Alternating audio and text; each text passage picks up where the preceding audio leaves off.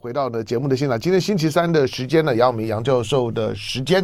那今天呢，咱们从从选选举谈起好了。嗯，因为因为其实每次到了选举的时候，我们大概都会把呃各各党各主要候选人的两岸的政策呢拿呢拿出来看一看，这个呢是重要的。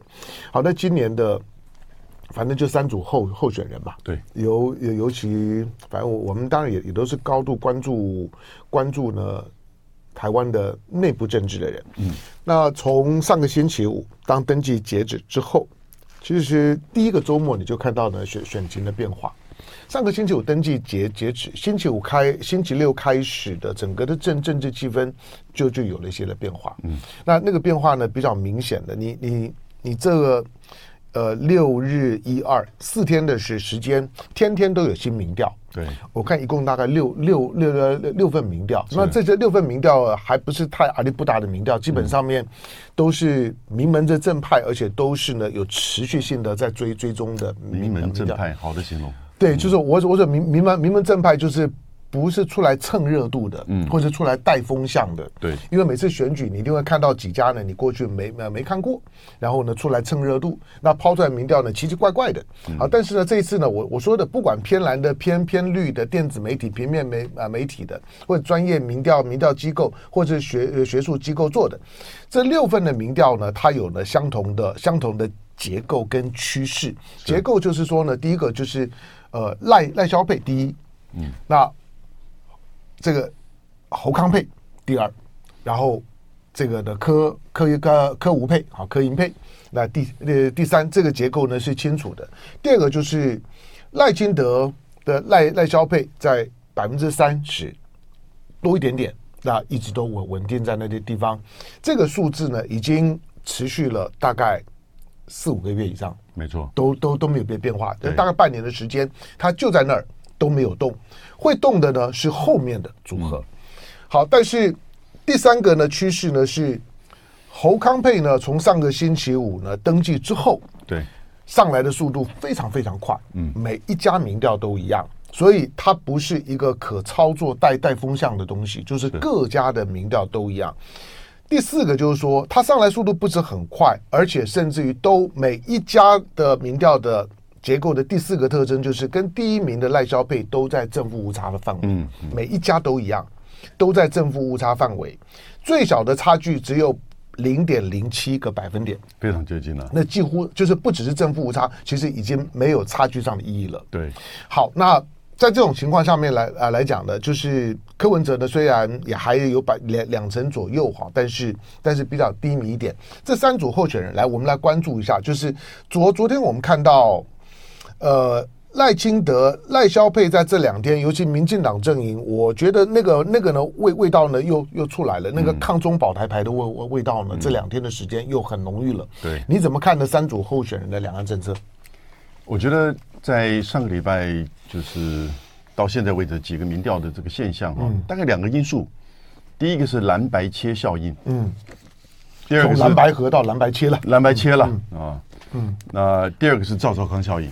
啊，赵少康效应，对不对？嗯，那这两个其实是合并的了，因为蓝白切了之后，马上赵少康就浮现，变为副手。嗯，那所以呢，这个效应大概在这个礼拜，我们看到这目前为止这六七份民调，很明显的，也就是把呃侯赵配哈给冲上来，嗯，这样子，然后呢，稍微拉锯了跟柯吴配，嗯。啊的这个距离。那但是能不能够持续下去，这就要观察的啦。嗯，哦，那但是另外一个现象啊，赖萧配就赖清德的民调其实没有成长，略微减弱。嗯，对，这个不只是在最近这个礼礼拜哈，他在蓝白切之前的那个礼拜就已经出现。嗯，大概就是说。从三十五降到三十三、三十二到三十左右的上下，还有低于三十的时候，嗯、对，有没有？对，哦，所以是九点多，这两多，嗯、这两块哈，也就是说，这个蓝侯赵配的这个成长，那这个是比较眼前看到的蓝白切效应跟赵赵康效应，嗯，那能不能持续，就看议题的操作，嗯，好，以及看就是接下来的各自的数选举的这个策略。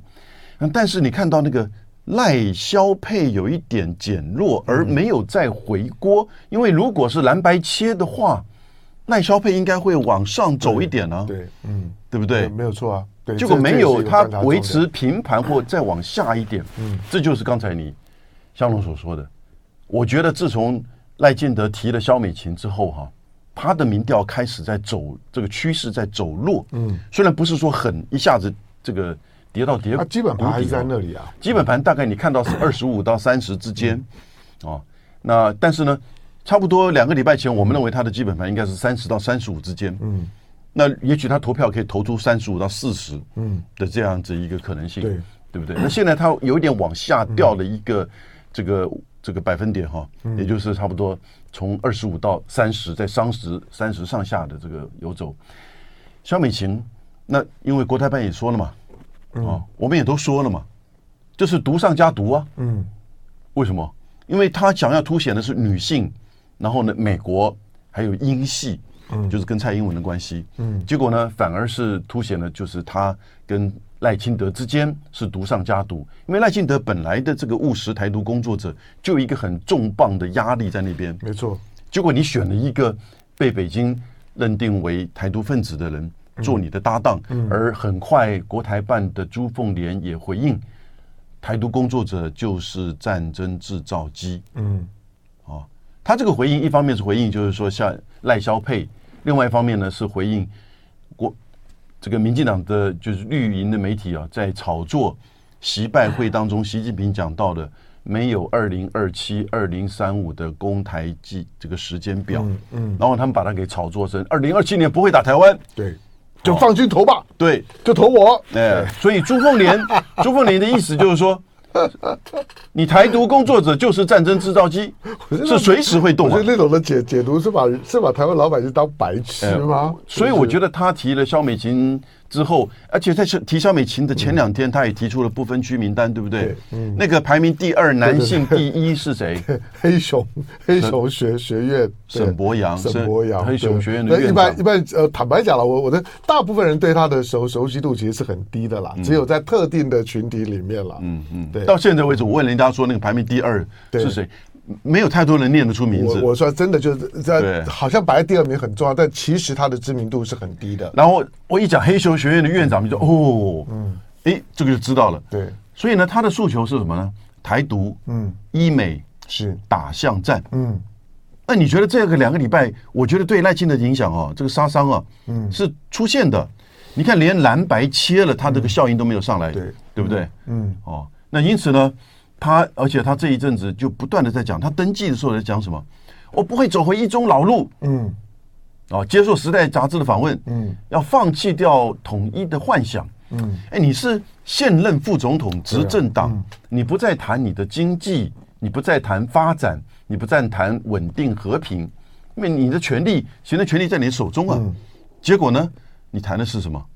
你也许更加对你杀伤的就是说。不走一中老路，嗯，放弃统一幻想啊！你在台湾的这个选举的台湾人都看得很懂了。你为什么要在这个大选的时候把这个东西变成激化成为一个统独的抉择这种选择？嗯，我觉得其实啊，赖清德自己本身陷落到这样子的一个泥沼当中，他原来的思维可能觉得说。啊，蓝白一定切了，嗯，一定不可能和，对，所以他只要守住他的基本盘，而他的基本盘可以到三十五趴，然后冲到四十、四十以上，嗯，他就赢。所以呢，这就是他的一个策略。但是现在这个策略现在哈，因为蓝白切加上教道康效应啊，蓝的回笼，那大家会担心，也就是现在这战争、和平、统独的问题哈，就变成主轴了。嗯，因为这两天不不只是不提提肖美琴，大敏感度就很高，因为肖美琴呢是被北北京的点名制制裁的对象。这跟赖赖清德，因为赖清德而且还两次，对赖，因为赖赖清德毕竟是副领导人嘛，所以没有没有摆在那个就是说呢制裁名单里面，这是政治上的处理。对，那第二个呢，就就是赖清德本身呢，我我我坦白说了，就是说那个毕竟是毕竟是民进党的核心的价值，就是。台独呢，这个这个字眼是放不下来的。我讲讲就讲了，我不可能去调整、去去收回。那个呢，是一个政治上的人格毁灭。因此呢，当你会看到赖赖清德，我说赖清德在喊台独、喊喊反中、那喊拒统的时候，其其实他是真的是真情是真情流露的，你不用怀疑他，就是其他的任何的修修饰的语言呢都不用听，他就是台台独。你你只要看讲话的那个神情气势，他是真的对台独的信仰是很坚定很有感的。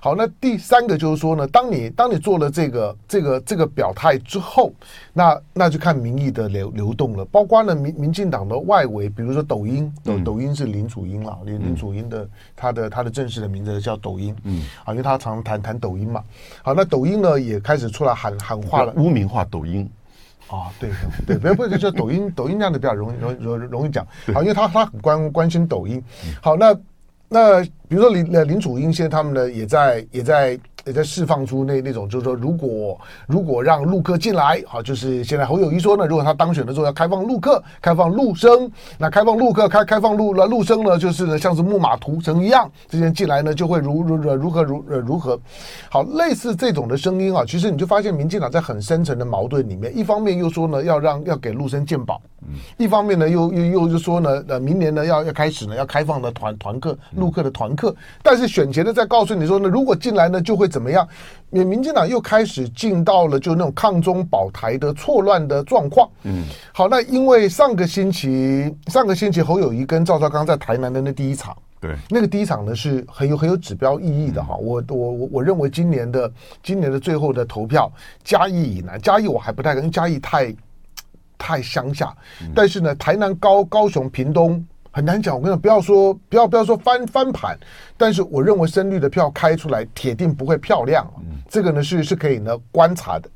好，那蓝营的蓝营的这种政策跟侯友谊之间的跟跟柯文哲的政策的差异又在哪里？呃，我觉得他们现在很清楚，就是这个本土蓝加上战斗蓝，嗯，然后南部跟北部，以及就是在回到泛蓝的主轴，嗯。侯友谊必须要讲，他在就是半年之前，他对于九二共识，对于这些议题哈，是有一点回避的，没错，是有点模糊的。没错，那因为他还没有被提名，嗯，他是作为一个新北市的这个副这个市长嘛，哈。那但是他在四个月之前，其实就是在上赵少康的节目，嗯，他讲出来了，支持合乎宪法的九二共识，嗯啊，然后呢，反对污名化九二共识，诶。这个就等于是说，回到国民党的主轴，虽然带了一个尾巴修饰词，那就是合乎宪法的九二共识。那这个当然是台湾这个选举以及媒体上的这个考量了哈。那所以也就是回到了这个主轴。那现在又提了赵少康，那基本上其实也就是说，你在比较模糊的这些两岸政策上，就回到了个清晰化，嗯，都很清楚。那尤其这种清晰模糊哈，不是这个绝对者。而是相对的，是相对于赵赵这个赖清德，相对于就是柯文哲。那柯文哲在两岸问题上是最模糊的，对，最最模糊。呃，他是讲的就是这个台湾自主、两岸和平。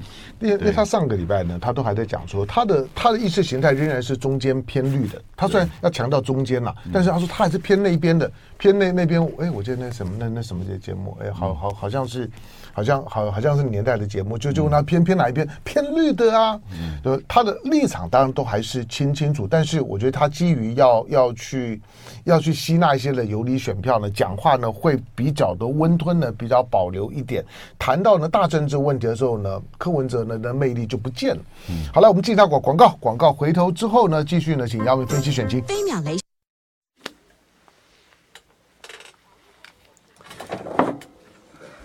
我觉得，我觉得，因为这这次其实对对国民党来讲，它有个特别，就是说这一次是我觉得本土派国民党跟跟所谓的深蓝的，就是说过去的，就是说这个外外省系统的国民党，嗯，这一次是比较呃公开的，嗯，一个一个相互的声援跟合作，而而而且我觉得整合的是很好的，在过去几乎每一次的选举，几乎都会都会看到这种就是本本土蓝。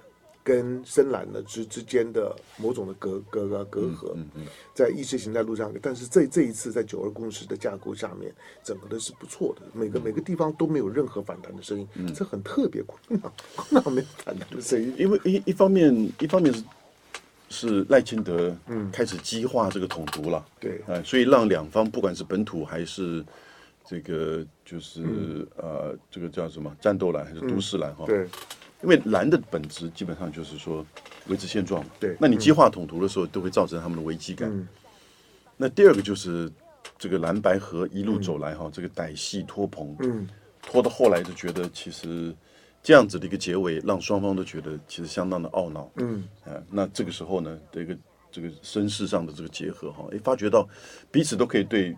为对对方加分，嗯、为自己加分，哎、嗯，这个结合就蛮蛮顺的。对，嗯，我想这个结合一直大概到选前，嗯，呃，问题都不大。对，我我我我我觉得没有什么问题，因为因为这、嗯、这次国民党到目前为止，嗯、呃，除了除了初选完了之后的郭台铭的反弹以外，其他没有任何反弹的声音。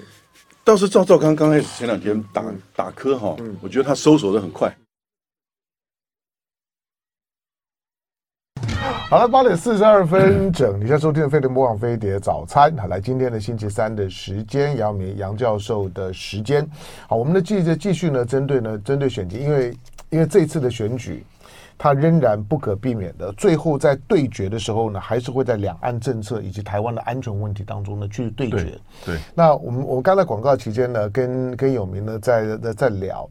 我说这这次国民党它出现了一些的一些政党选举文化很特别的变呃变化。对，第一个在中南部啊，中中南部我我我认识一些呢，真的道道地地的本本本土蓝，那种的蓝呢，你你是一般人在都会里面是不太容易理理解的。那些本土蓝呢，是他他虽然他的成长的记忆里面呢，他可能跟中国的连连接呢，大陆的连接已经已经很淡了，因为他们来都来都来台湾已经不知道多多多多少代，可是对国民党的感情是从三七五减租跟着有有。吉田的这样子上上来的，嗯嗯，他们是在日据时代呢，就是对日据时代的那种的受迫害印象非常强烈的，嗯，而觉得国民党解放了台湾的百分之九十的真正的台的台湾人，对，所以国民党的在本土蓝的政治基础在这一块，你知道国民党选举输的时候啊，我看过哭哭最惨的是那些本土蓝，嗯，但这这次我我觉得因为侯友谊嘛。那他哎，觉得觉得就很兴奋了，所以呢，这一次你看国民党从提名，不管是不分区，不管是立委，除了立委提名在台北这几个选区，大家互相杀，可是杀完了之后呢，是一一翻两瞪眼，大家都安静，嗯，就再也没有没有没有声音，不分区立委没有杂音，然后最后呢，不管蓝蓝白合合不合，没有杂音。我我我觉我觉得国民党变了，你知道吗？国民党在这次选举当当中表现的团结的是空前的。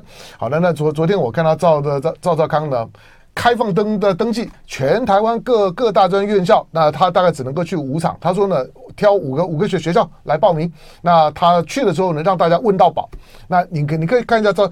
一个愿意开放问到宝的人呢，不吞吞吐吐的，表示他对于自己的思考是有系统性的。嗯，所以呢，他他觉得不管你能不能接受我的讲法，但是我有系统的把我的东西讲给你听，他才能够让你问到宝。嗯，那这个呢，就可以看得出来跟跟不管是跟蔡英文也好啦，跟赖赖清德也好之间的差异性。好，再来。对，我想这个本土蓝跟就是都市蓝、战斗蓝的这个整合哈，第一个是来自于危机感呢。嗯，因为赖清德已经把这个统独。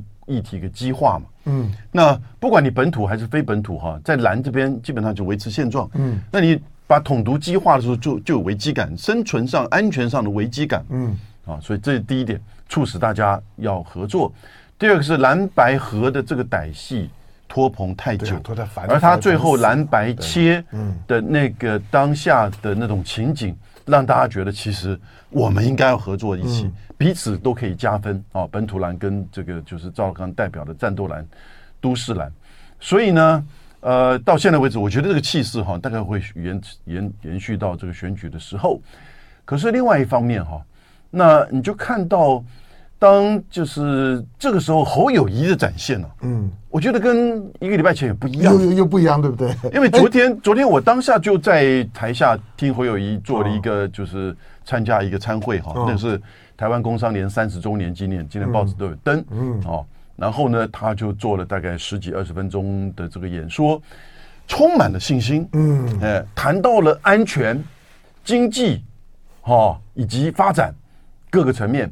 那谈到了安全的时候呢，其实还点名我，我是看了台下我坐的那边的哈。哦。那但是呢，呃，他们说，哎，杨教授都无法预测这个以巴战争的这个发展，对不对？我我只有点头了那样子，我啊不，我是真的无法预测了。那其实我跟你讲，家我连乌克兰都预测不到，对对不对？所以，可是呢，他就是意思什么意思？嗯，这个安全的议题哦，嗯，你想象不到的，乌克兰跟加沙都发生战争了，嗯你怎么能够去？就不能开玩笑的啦。对，嗯这种东西不能开玩笑。是不能开玩笑那就当然是相对于赖清德，他现在是激化统独，然后呢走向这个动荡。嗯，哦，我们不敢说战争，但一定是动荡。嗯，安全的动荡，经济的动荡，人心的动荡，嗯，国际的动荡，嗯，对不对？所以，然后他这个侯友宜呢，讲话其实因为面对的都是工商界哈，他有一半是用台语，嗯，哦，用闽南语。对，那其实很顺。我跟你讲，他本来就应该用用闽南语。我这对他他的他在他用闽南语发发言的时候啊，那个那个老捕头的那个味道才会才会才会出来。老捕头味道在我跟你讲，在本土来很有魅魅力的。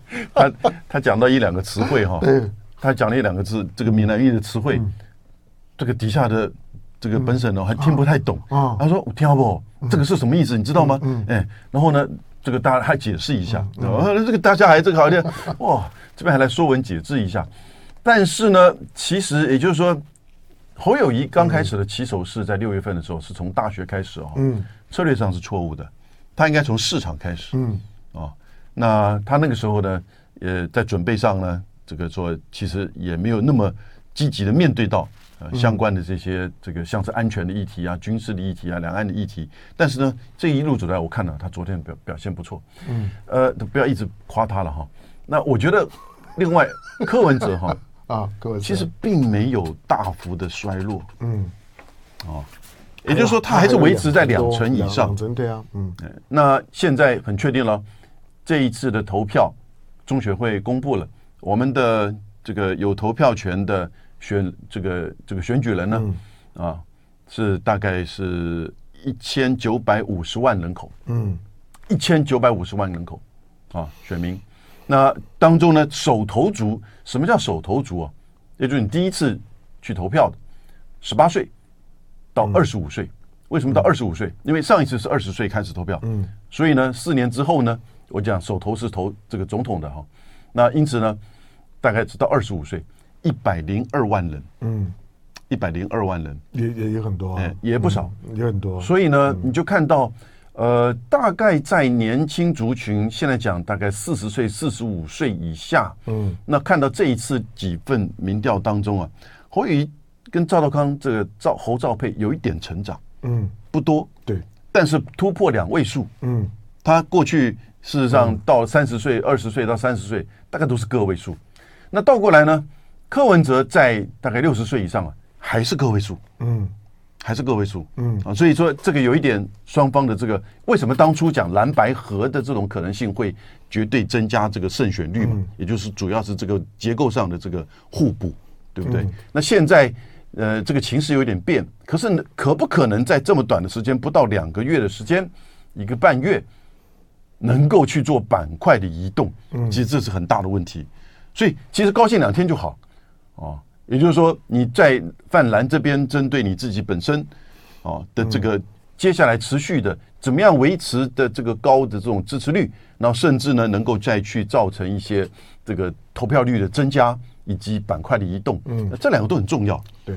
对不对？因为绿的如果照这样的形势，我这个回到比如说两千年的时候，那个时候陈水扁的这个得票率是最低的，嗯，百分之三十九，对。二零零八的时候呢，谢长廷是多少？百分之四四十二，不，那个是两组，对，两两组百分之四十二，哎，是没有错。那是二零二两千年是三组，对。所以现在就是说，现在是这个三角都哈，那等于是三角的一个困境。嗯，那这个三角困困境的意思就是说，没有一组现在哈敢百分百的把握说我一定赢的。嗯，连赖清德跟肖美琴的搭配，我觉得都绝对难讲。嗯啊，那因此呢。这样子的一个困境，其实那你面临到绿营的基本盘，在过去其实一直一直都维持四成，那这次当然不可能这个呈现这样子。可是呢，几次民调是接近的，嗯，几次民调是接近的，是。所以呢，如果投票率不高，好，而年轻人板块又移动，它移动到哪里呢？它说不定移到从科移到绿去，嗯，或从绿移到科，嗯。哎，一到绿当然就对蓝不好，嗯，一到科还不一定，嗯，对不对？好，所以呢，这这个里面我觉得排列组合就很复杂，嗯，那变化很多，这个大大概对三组的这个候选人呢，其实都是蛮大的一个测试跟考验。嗯对了，当然蓝白蓝蓝白之间还保留了一些的微妙，是因为在立委的部分了，部分的区域立委还有和是啊和你这个也修过了嘛？对对不对？这个呢，这个这个也很重要。就是这两天的时间呢，我觉得我我觉得侯康配他们在处理两个方向问题的那个味道是对的。嗯，一个就是侯友谊在接受专访的时候呢，侯友谊说呢，我最近每天都打电话给郭台铭。那他说呢，那郭台铭都退选，大家那个嘛，当然有时候请安嘛。第二个呢，就是让大家知道，就是说，就是说，郭仍然跟我们是一挂的。OK，那他他当然也也可能在在释放一种，就是说，如果我们胜这胜选了之后，那郭呢，在未来的整个蓝营的就政治集团里面，郭仍然可以扮演一些的角色。那最重要就是说，郭在退选了之后的那个百分之八左右的支持的力量，嗯，要往哪边流？嗯，好，这是第一个，就是基基本上大部分都会回到回到蓝蓝营了。嗯，第二个就是呢，这这个就赵赵少康说呢，侯康佩呢，如果当选，民众党可以入阁。这个呢，大概这样子一句话。我觉得他会大大的会会削削削弱在选举的时候的那个那个弃保的方方向，就是他会他他会影响到气保的方向。所以其实赵德刚在讲话的时候啊，就是是很厉害的。就是这句话的时候，你如果是民民民众党，看到现在的民调的结构，这四天的民调呢，其实对民众党伤害是非常大的。不管不管，即使他还有两两成，可是他合理的说明了，就就是原来呢。所谓讨论的柯侯配是不对的，因为你从你从现在的民调结结果来看的时候，侯柯配是是比较合合理的，双方的民调已经差到百百分之十了，所以之前在讨论呢，侯柯配柯侯配，柯一直认为说只有我会赢，那如果侯有赢呢是不会赢的，你从现在的民调来看不对。所以呢，你你你从总体来看的时候，未来的弃保呢是有方向性的。当然，现在离选举呢还有四十几天了。嗯。可是呢，这个这样子一个路数来来讲是有方向性的。那现在呢，其实蓝蓝白已经已经开始在做第二阶段的思考。那个第二阶段的思考就是已经不是总统大选这么单纯。因为总统大选，我觉得那个结结构会越来越越稳定。那下个礼拜就是看第一名跟第二名的会会会不会开始。下个礼拜的民调就比较。稳一点了，对，就会开开始出现了，出现第一名、第二名的黄金交叉。对，那那个呢是下礼拜的民调的观察的重点。但是另外一个呢，在第二名黄金交叉，我都不敢讲啊。我觉得能够维持现在的气势啊，就是蓝绿之间的接近，嗯其实就是相当好了。好，但是。呃，再再看吧，反正因为不管怎么讲，就是太早的黄金交叉不太好。对，因为蓝银呢，蓝蓝银是由下往上嘛。对。那那绿银的绿银呢是平，但是稍微往往往下。对。好，这个呢，这个趋势我们在观察。但是我觉得第二名跟第三名的趋趋势很重要，因为第二名跟第三名呢，现在很多的心思呢，已经摆在选后在国会里面要如何去合作。嗯嗯。因此，如何让蓝白在国会呢，能够绝对的过半，能够有五十七席绝对的过半。这个已经已经是现阶段的对于整个选情观察的重点，让当选的，如果说呢侯康佩真的他当选，在国会里面能不能够有强势的的组合，这个呢是重要的。好，那区域的国国国家怎么看这场的选举？我我我看到今天的这条的新闻，就是当台湾有事的时候，日本政府呢要求山口县要接收冲绳的民民众。我跟你说，日本啊。其其实在，在在面对到台湾可能会有的变化，一直都很很很积极。那这个两个月前，日本的官房长官，官房长官是很大的官哈，他是首相下来的这个最大的这个官，他还特别亲自到熊本县跟就是这个鹿儿岛县，嗯，去视察。那不只是冲绳而已，最主要是冲绳的南部那个叫做，嗯，这个就是与那国、与那国、石垣岛、石垣岛都在台湾的边上的两个角。那这个这些附近群岛，他们当初规划其实是从去今年年初三月份的时候就纸上作业，嗯，十一万人口，加上当时如果发生事件的时候，可能会超过一万人的观光客，嗯，日本本本国的或者是外来的观光客，十二万人。怎么样撤离到熊本县，嗯，跟鹿儿岛县，所以这个所谓的台湾有事，日本先撤，嗯，应该是这个样子。对，那最近那个玉成丹尼这两天刚好都在台湾，在台湾，他其实是在讲台湾有事，这个冲绳一定有有事，冲绳先有，冲绳一定有事，日本本岛不一定有事，但冲绳一定有事。但是啊，因为现在这个变成一个就是说两岸的议题，然后核战的这个问题，那变成一个台独的激化，嗯。啊，以及维持现状之间的这个拉扯，所以一方面。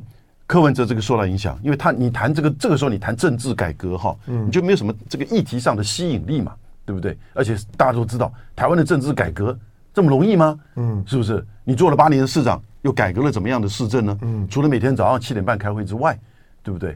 啊，因此这个时候呢，在区域国家就会担心，连尹锡悦到了英国，跟英国的首相就是辛辛辛伟。曾谈话的时候都都谈到了台海议题，然后呢，中日韩三边的外长会议，中韩中日的时候呢，他们日韩的外长也都直接讲到，希望台海能够维持和平稳定。嗯，哦，这个是过去很少见的。嗯，啊，过去很少见的。那因为习拜会当中，其实把台海的议题，北京方面已经很严肃的这个表达，没有错。美国这边其实是只是知道相当的严重性。可是因为台湾有这个大选，所以呢也并没有多讲话。嗯，现在大家也都在等待，看看这个大选的这个变化。可是现在这个变化，因为本来以为说蓝白河有机会的话，也许大选是有这个机会，但现在这变化就不一样。嗯，大家都在紧张的。对了，当然呃，蓝白如果如果现在真的是蓝白河的情况，我我觉得选举的透明度反而呢更更低了，因为连选战的启动都很困难。来，感谢有明，来感谢谢谢。就爱点你 UFO。